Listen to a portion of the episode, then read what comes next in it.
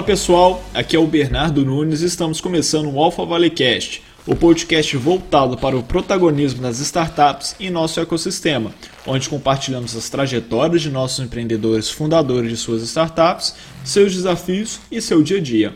O nosso podcast está disponível no Spotify, YouTube e Anchor. Você encontra todos os episódios também no nosso site alfavale.org. O link das nossas redes sociais, o grupo de discussão e relacionamento está na descrição desse episódio. E no episódio de hoje a gente está com o Fernando da Conta Simples. Fala Bernardo, é um prazer estar aqui com vocês hoje. Fala Fernando, fica à vontade.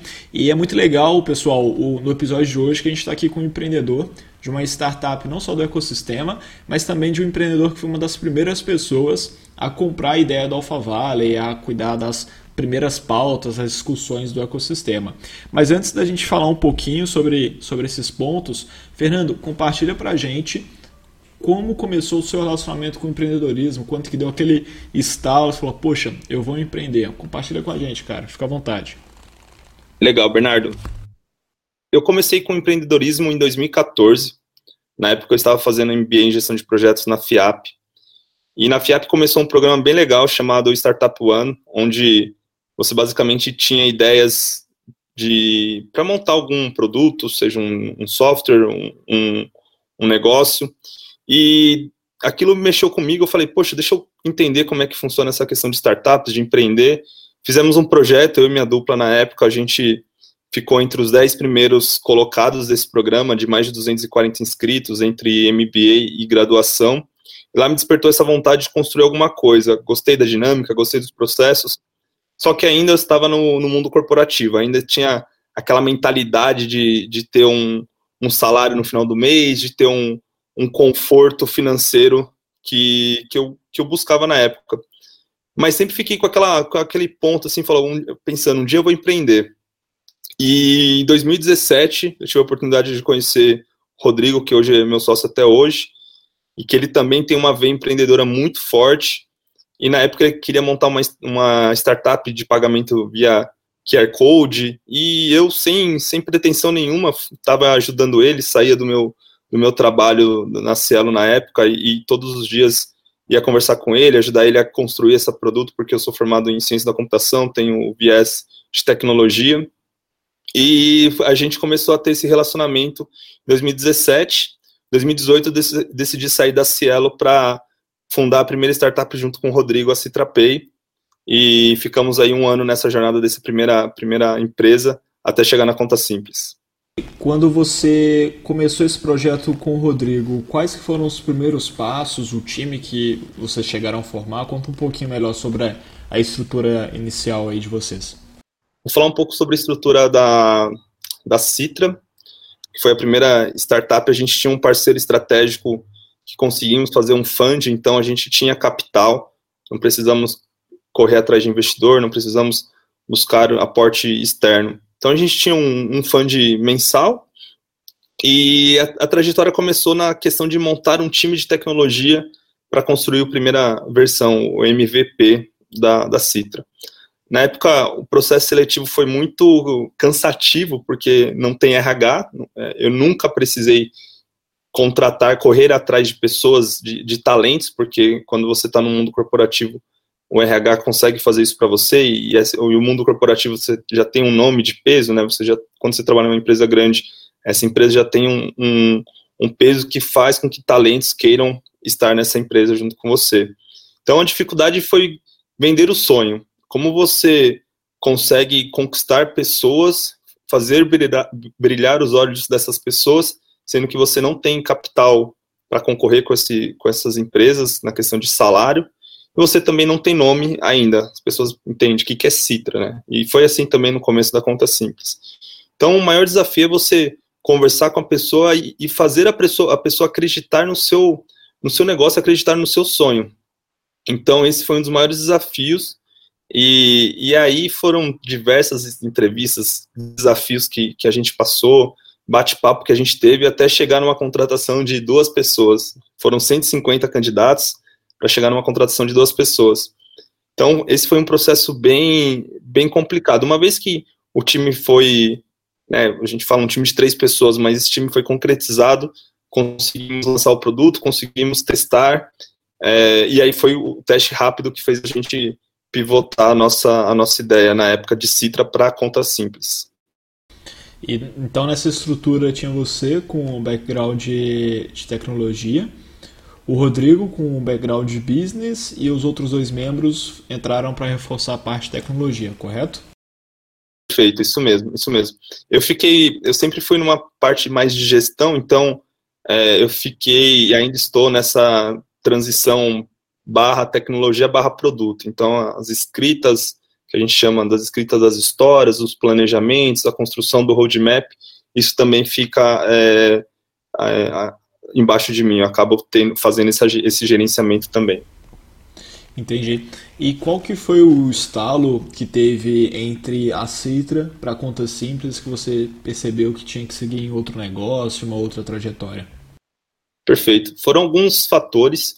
Primeiro foi que a gente, quando fiz, nós quando fizemos a, a Citra, tínhamos um time forte de tecnologia, as duas pessoas que entraram com a gente mandavam muito bem, conseguimos criar um produto muito bom no viés tecnológico, mas esquecemos de testar as coisas com os clientes, esquecemos de testar e, e, validar da maneira correta. A gente fazia uma conversa aqui, outra ali, e percebemos que a gente não, que, que o projeto, o produto não estava funcionando, os clientes não queriam aquele produto por uma série de questões.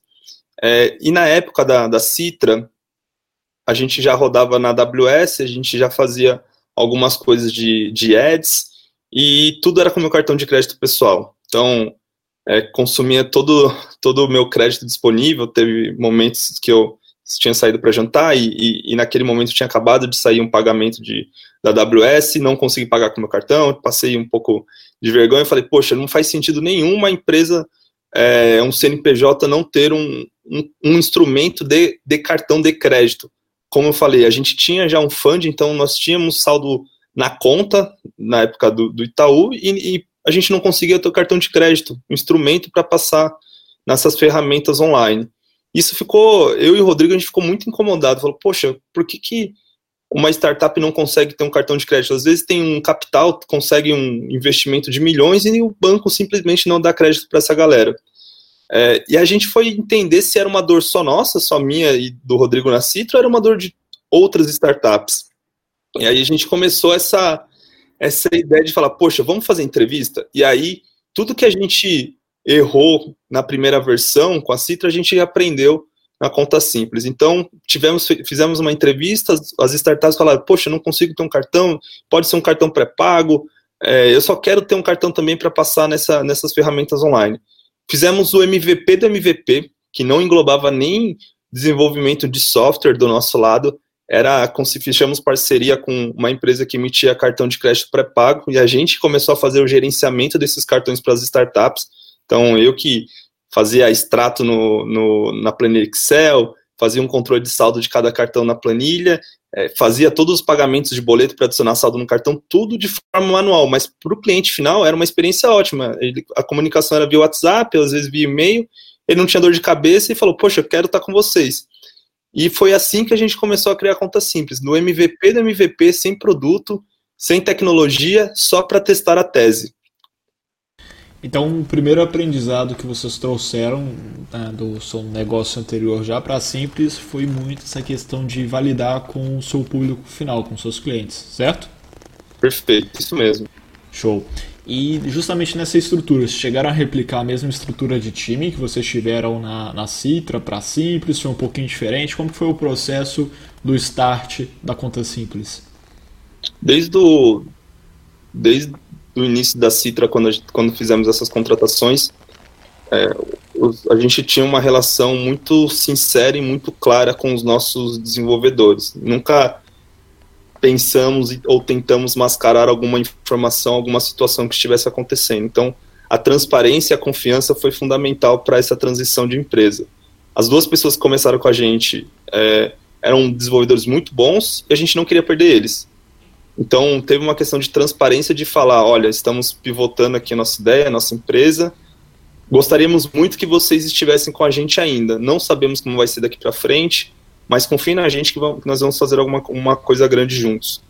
E desde então eles, é, de novo, conseguimos vender o sonho e eles ficaram com a gente, estão com a gente até hoje. É, desde de julho de 2018 até agora, quase dois anos, é, sempre estando muito próximo do time de, de tecnologia, marketing, produto, é, mas essa, essa transparência é o que faz as pessoas continuarem com a gente. Então, foi, um, foi uma conversa muito sincera, então acabamos não, não tendo nenhum, nenhum, nenhuma perda dessa galera muito boa do time. E aí fechou você, o Rodrigo e os dois desenvolvedores, certo? Isso, foi no começo, a gente isso foi em, em, janeiro de 2019 que a gente começou a construir a, a conta simples e fomos construindo o produto e, e, e, fechando com um parceiro de Bank as a Service e construímos a primeira versão da conta simples. Essa primeira versão mostrou a nossa capacidade de execução e capacidade de validação, coisas que a gente não tinha feito ainda na primeira, na primeira empresa, na Citra.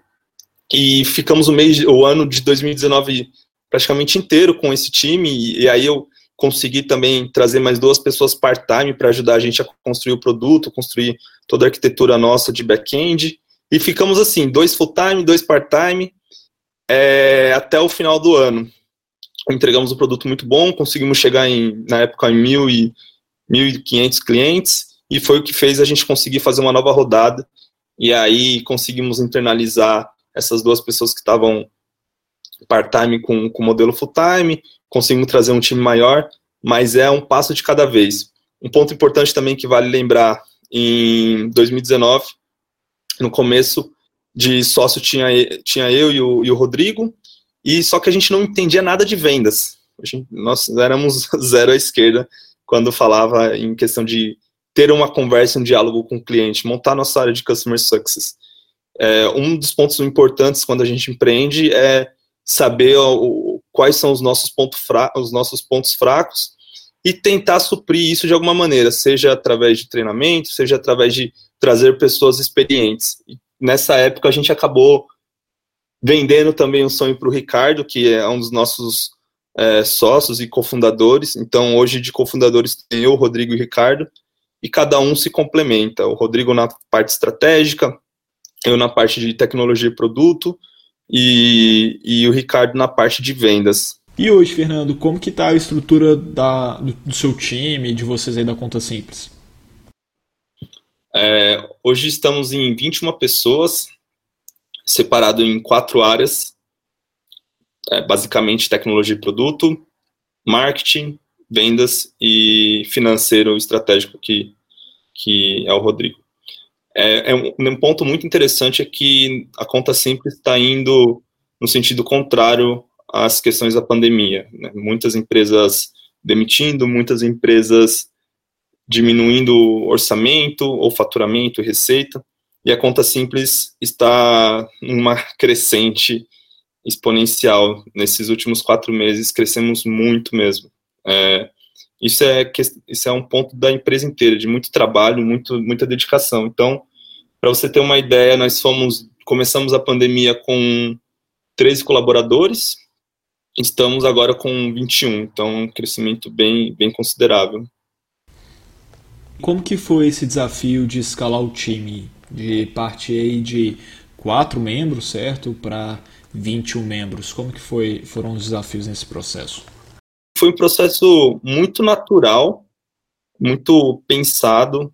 É, eu, o Rodrigo e o Ricardo, nós sentamos, a gente ainda tem esse processo constantemente, e pensamos quais são os próximos passos daqui seis meses, um ano da conta simples. Decidimos, definimos os próximos passos e falamos o que, que a gente precisa fazer para atingir esse próximo passo. Ah, precisa de um mais duas pessoas de back-end, precisa mais duas pessoas de front-end, precisa mais quatro pessoas de atendimento ao cliente. E aí, não, foi, não foram todas as contratações realizadas em D0, então as contratações foram feitas de forma natural. Ah, agora precisamos de mais uma pessoa de CS, agora precisamos de mais uma pessoa de, de back-end. Então, não foi tudo de uma vez, fizemos é, as, as, contratações com, com calma.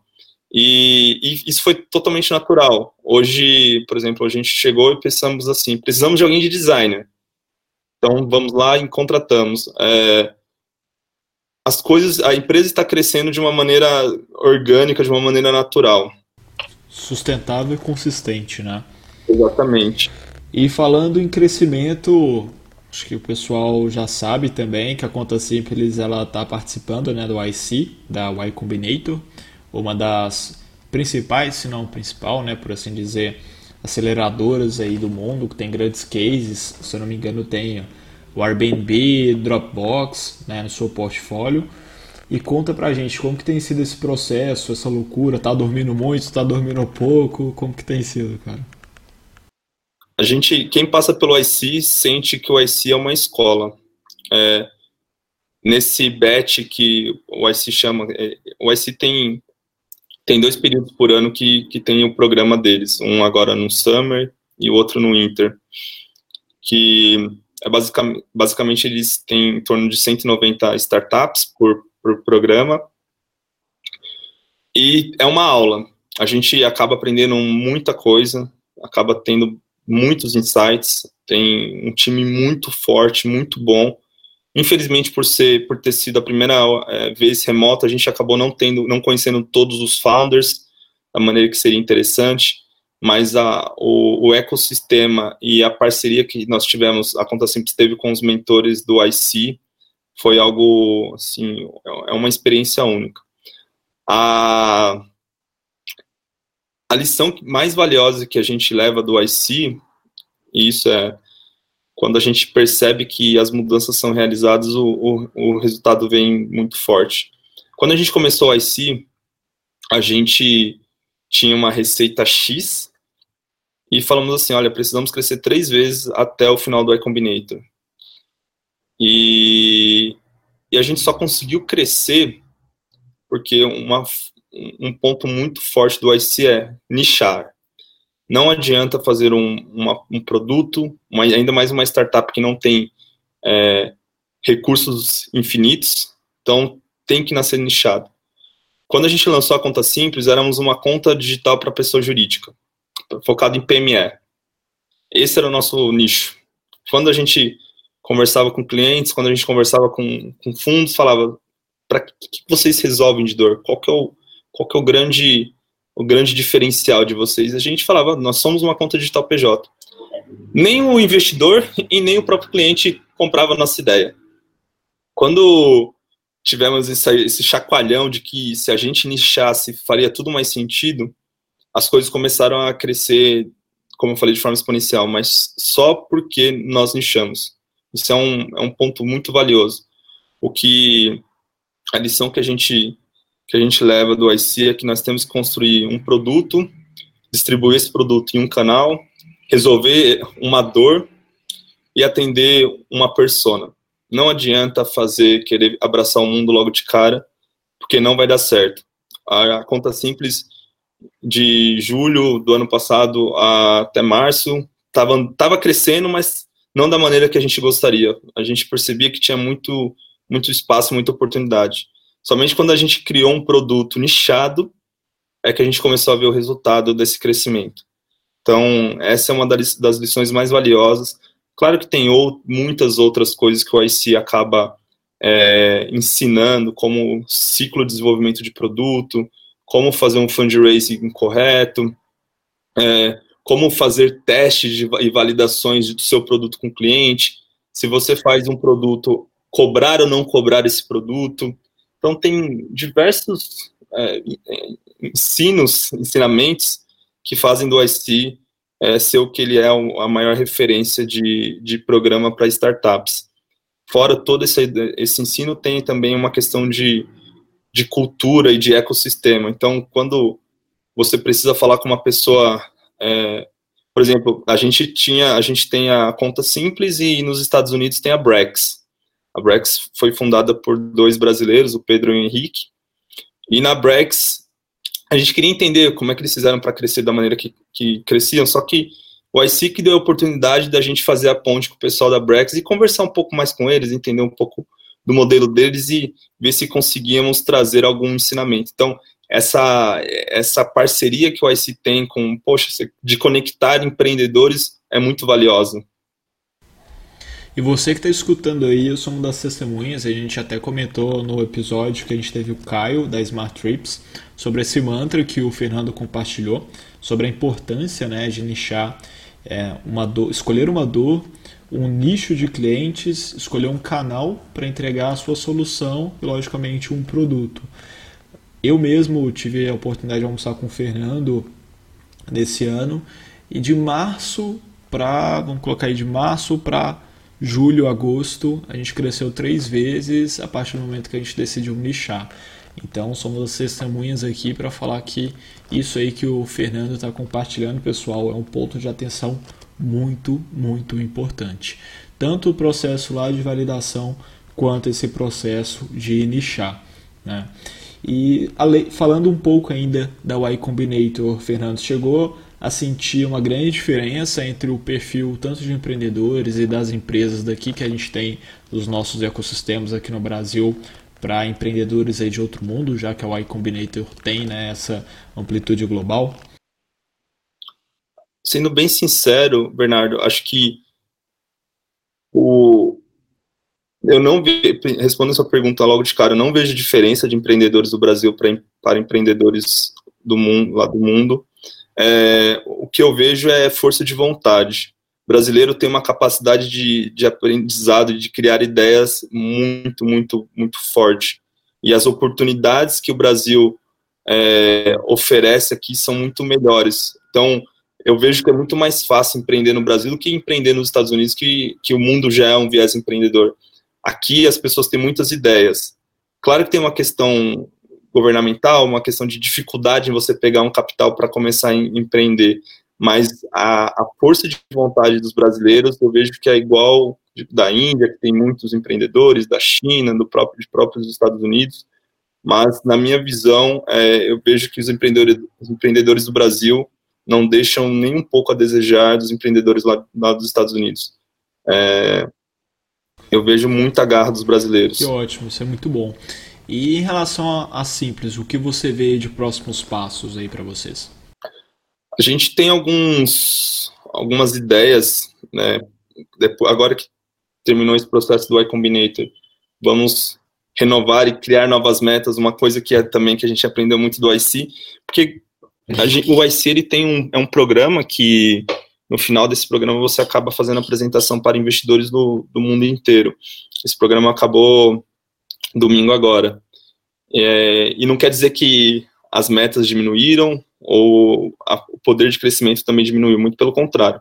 A gente, nós vamos fazer novas metas, vamos pegar novas estratégias. A, gente, a conta simples é uma conta que de cartão pré-pago, cartão de crédito pré-pago. Então tem algumas vertentes que a gente espera da conta simples, como oferecer um crédito, é, ter, um, ter um capital para fazer é, análise de risco e oferecer outros diversos produtos da, da conta simples. E para o pessoal que está escutando a gente aqui, de toda a sua trajetória, tanto na Simples quanto fora, qual o recado que você deixaria aqui para o nosso ecossistema, para os nossos empreendedores e para os seus negócios? A mensagem é muito simples. É, na verdade, é reforçar o que eu aprendi na questão de crescimento. Poxa, você precisa nichar o seu produto, você precisa atender bem o seu cliente. Conversar com o cliente é fundamental. Não adianta a gente ter a, o viés de achismo. É somente sentando do lado do cliente. Se você perguntar para o cliente o que ele tem de dor, ele vai falar uma coisa, só que se você acompanhar ele, você vai perceber que a dor dele é outra, que a solução que você precisa é outra. Então é estar muito próximo do cliente é o que vai fazer você criar um produto nichado e que os clientes utilizem. Uma das coisas que a gente a gente ainda não, não encontrou o product market fit, eu acho que isso é uma evolução constante, mas o que a gente tem feito é clientes, vocês amam o quanto vocês amam o nosso produto, quanto vocês dependem da conta simples para fazer a operação de vocês funcionar. E a gente, o nosso objetivo era encontrar 100 lovers da conta simples. Hoje a gente tem bem mais, mas são 100 lovers que vão definir se o seu produto está fazendo sentido ou não. Isso é um ponto mega bacana, assim. Se você conversar com seus clientes e perguntarem para eles se eles ficam sem o seu produto, se a resposta for sim, você tem um problema. Que aí ele vai falar, ah, eu vou para um, um outro player que também faz a mesma coisa que vocês. Aí vocês têm um problema. Então, é entender muito bem o seu público e resolver a, a dor dele de uma forma efetiva. E outro ponto é, é garra, é força de vontade, é, é sangue, no, sangue nos olhos. Eu, eu, Rodrigo e Ricardo, a gente tem esse, é, esse sangue de meio que sangue nos olhos, assim, de entregar as coisas custe o que custar. A gente tem um poder de desenvolvimento, de entrega de valor, assim, muito forte na conta simples. Toda semana a gente tem uma entrega de sprint, porque é uma é a cultura nossa. Não quer dizer que a gente trabalha 20 horas por dia. A gente entrega as coisas direcionadas. É, é, é direcionar energia para um, um, resolver um problema é, eficiente. Mas uma questão que eu não sou formado em Harvard, não sou formado em Stanford, é, tenho uma graduação de ciência da computação, mas eu tenho muita força de vontade, eu tenho muita, muita garra, tenho muita ambição de fazer um negócio que, muito que possa impactar muitos clientes. Então, é, às vezes as pessoas acham, ah, poxa, porque eu não tenho uma instrução escolar completa, porque não terminei nem o ensino médio. É, eu vejo tanto empreendedor aí que, que, de sucesso que não terminou, nem começou a faculdade, que é, são pessoas para se espelhar. Então, o, o mais importante é a pessoa ter força de vontade e acreditar no seu negócio. É, eu acredito muito, muito, muito na conta simples. Se não acreditasse, não estaria aqui agora. Né? Quando, quando eu resolvi empreender, é, foi quando eu conheci você, né, Bernardo? Morava em Alphaville, tinha um carro legal, é um carro legal, um apartamento legal, mas faltava alguma coisa. Então, um dos pontos também muito importante do empreendedor é você saber que você precisa abrir mão de algumas coisas para chegar onde você quer, quer estar lá na frente. Eu vendi meu apartamento, vendi meu carro, é, são decisões que você acaba tendo que fazer, você está investindo, é, assim, que a gente sempre fala, né? Não existe plano B. É, é ganhar ou ganhar. Não, não, tem, não tem muito o que fazer. E, e, parece que as coisas mudaram, porque quando eu trabalhava na Citra, quando eu estava lá como um dos, um dos cofundadores da Citra, eu ainda tinha um, o meu, meu conforto, né? Ainda tinha um, um, salário, tinha um dinheiro que eu conseguia me manter. Isso me deixava muito confortável. Eu nunca estudei em, em Stanford, em Harvard, mas eu sempre tive muita, muita, muita força de vontade, muito sangue nos olhos. E eu vejo que essa é uma é uma questão fundamental para quem quer empreender.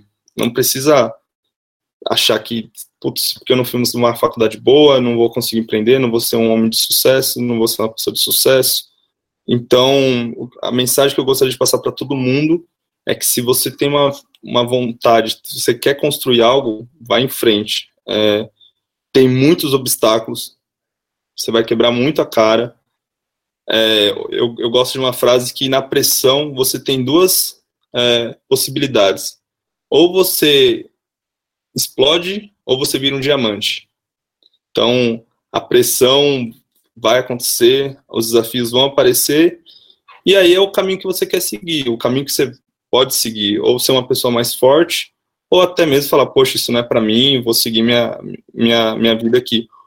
Os dois caminhos funcionam. O primeiro, você pode é, ser uma pessoa muito forte, o segundo, você pode também ser uma pessoa muito forte, mas querer ir para um caminho diferente. É, não tem certo e errado.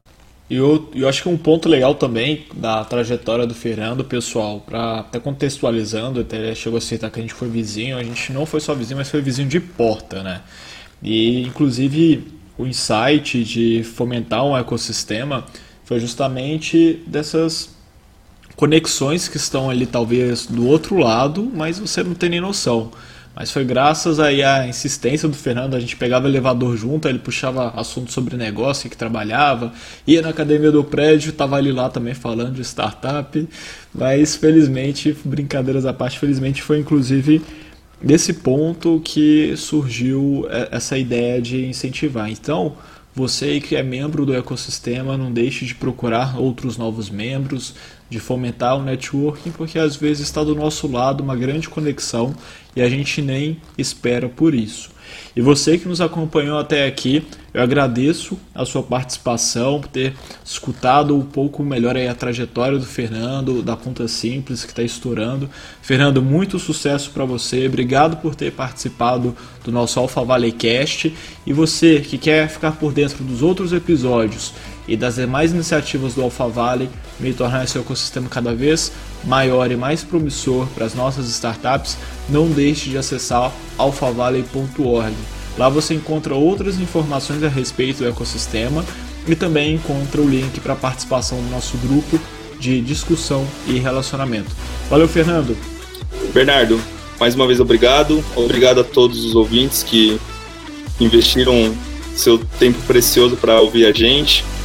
E momento de jabá aqui, quem quiser empreender, um dos passos do empreendedor, além de abrir uma empresa, abrir um CNPJ, é também abrir uma conta em um, uma instituição financeira. A conta simples é uma conta voltada muito para o segmento de startups.